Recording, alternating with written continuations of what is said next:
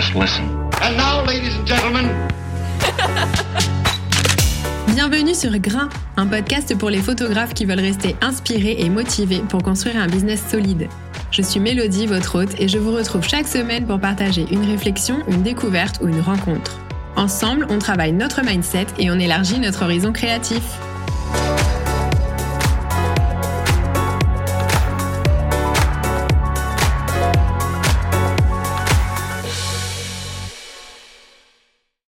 Hello à toutes et à tous et bienvenue dans l'épisode numéro 5 de Grain. Vous allez voir, c'est un épisode que je voulais rapide et efficace pour vous partager mes applications mobiles préférées, celles qui ont clairement changé ma vie professionnelle et que j'utilise vraiment tous les jours.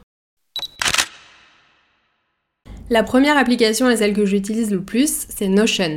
J'en ai déjà parlé dans l'épisode précédent, donc je vais pas trop m'étendre sur le sujet, mais pour résumer rapidement, si vous connaissez pas, c'est comme un second cerveau. Je mets vraiment tout dedans, ça me libère l'esprit, c'est vraiment dingue. Je vais l'ouvrir là d'ailleurs et je vais vous lire les différentes catégories que j'ai créées dans mon espace.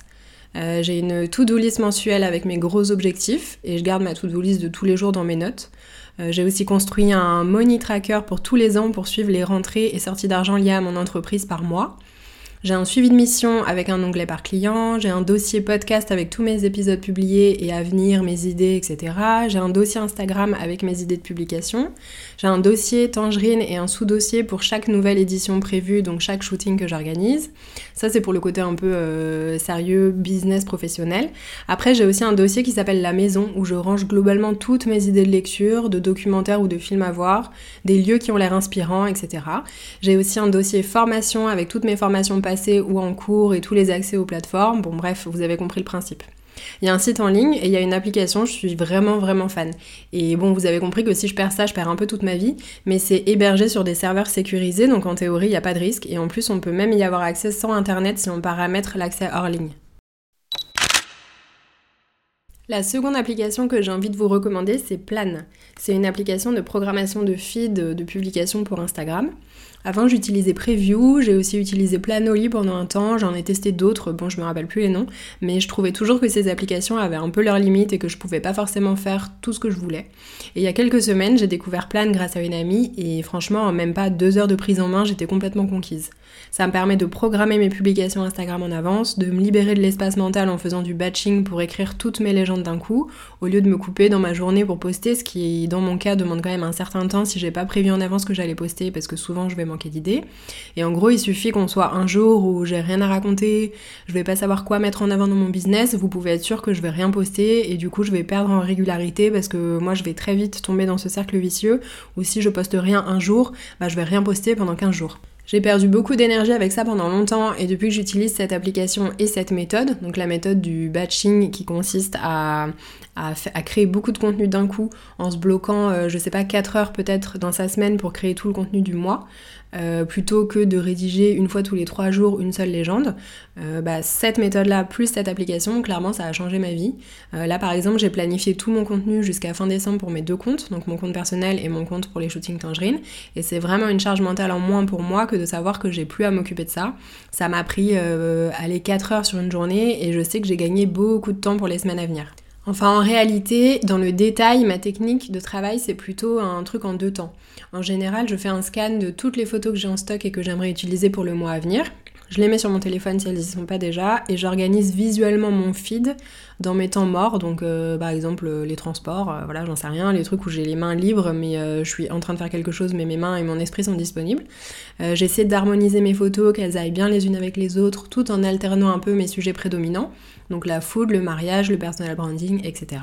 Et une fois que j'ai fait ça et que mon feed me plaît, que le rendu visuel me plaît, etc., dans un second temps, je me connecte sur la plateforme Plan en ligne depuis mon ordinateur et je rédige toutes mes légendes, je cherche les mots hashtags, etc. C'est là que je me bloque ce créneau de 4 heures et ça me fait vraiment gagner beaucoup de temps, ça me permet aussi d'avoir une vue d'ensemble sur mon business, de ce que je veux mettre en avant à quelle période, euh, des différents sujets dont j'ai envie de parler, etc.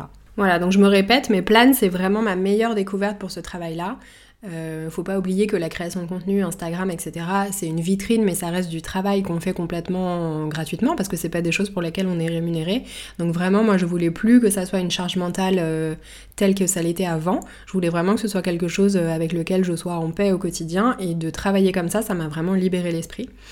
ensuite, en termes techniques purs, pourquoi cette application me plaît plus que les autres, c'est parce que déjà le raccordement entre l'interface téléphone et l'ordinateur est hyper simple. On peut passer de l'un à l'autre super facilement et mettre par exemple ses photos dans sa, sa prévisualisation de feed, je vais arriver à le dire, depuis le téléphone et elles apparaissent tout de suite sur l'interface de l'ordinateur. C'est super confortable quand on veut changer quelque chose. Ensuite, l'éditeur de texte est super agréable à prendre en main. Il y a aussi plein d'options comme poster le premier commentaire après la publication en automatique, programmer le jour et l'heure de la publication, etc. Il y a une version gratuite et il y a aussi une possibilité d'abonnement. Personnellement, j'ai tellement aimé l'usage de l'application que je me suis abonnée dès le premier jour. La troisième application que j'adore avoir sur mon téléphone, c'est Canva. À la base, c'est un site internet, c'est un outil de design en fait super cool avec plein de templates, hyper intuitif, c'est facile à prendre en main, j'adore. Je fais quasiment tout dessus, euh, mes stories pour Instagram, mes plaquettes tarifaires, mes templates de formation, tout ce qui nécessite un design en fait, je le fais sur Canva et j'adore, c'est hyper rapide. Le seul inconvénient que j'y trouvais avant, c'est qu'il fallait obligatoirement passer par le site internet pour récupérer ces designs et ensuite se les transférer sur le téléphone. Euh, donc c'était pas hyper pratique. Euh, certains jours, quand on avait oublié de se transférer des choses, par exemple, ça pouvait être pénible. Mais il y a quelques mois, j'ai découvert qu'en fait, il y a aussi une application Canva.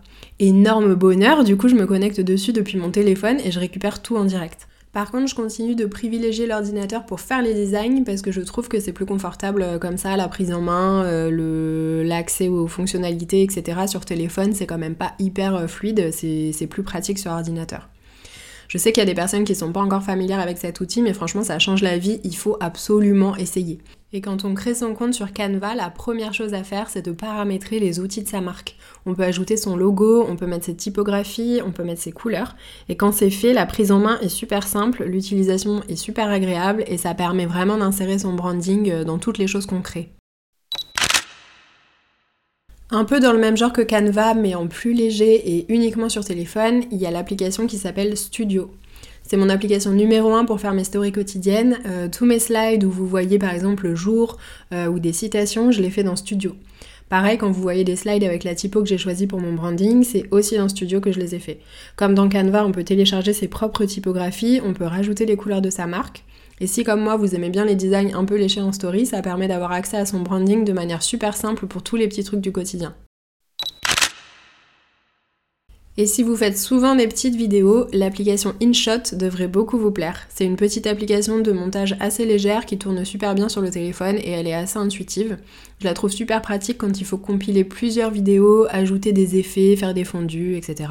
Elle est bien aussi pour les Reels, même si Instagram préfère apparemment qu'on monte les Reels à 100% dans l'application native. Parfois je passe quand même par InShot parce que je trouve que c'est mieux fait sur beaucoup de points. Le seul bémol, c'est que le catalogue de musique est pas dingue. Euh, mais de toute façon, c'est aussi toujours mieux de prendre ses musiques apparemment directement sur Instagram, donc ça me dérange pas plus que ça finalement. Deux autres applications que je trouve indispensables dans mon métier, c'est Sun Surveyor et Golden Hour. Elles font, elles font la même chose hein, globalement, mais moi j'ai téléchargé les deux par sécurité. C'est des applications qui surveillent l'évolution du soleil sur la journée et qui nous dit où et quand on pourra le trouver. C'est hyper utile notamment en mariage ou sur des shootings extérieurs. Et l'application Golden Hour permet même de se programmer une petite alarme qui nous dit Eh oh, c'est la Golden dans 30 minutes. C'est super cool en mariage si jamais on a peur de se louper sur la lumière pour la séance couple par exemple. Et la dernière application que je vous recommande et que personnellement j'utilise beaucoup, c'est Retouch. C'est comme un mini Photoshop de poche, mais c'est conçu uniquement pour retirer les éléments gênants sur une photo. Je sais pas du tout comment fonctionne l'intelligence artificielle derrière cette application, mais franchement, elle est bluffante.